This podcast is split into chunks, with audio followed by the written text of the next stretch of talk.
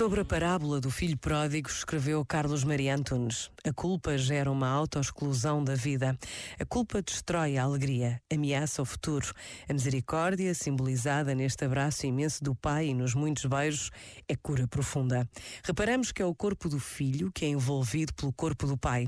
Não há nenhuma palavra que possa ter a força deste gesto. O corpo, onde estavam inscritas as memórias destrutivas, é agora abraçado num amor imenso o pai imprime neste corpo, de forma muito profunda, as marcas do amor. A vida é mesmo mais forte do que a morte. Para o pai, o importante era que o filho fizesse a experiência de que era muito amado, tal como era com a sua história, com o seu percurso de vida. Este momento está disponível em podcast no site e na app da RGF.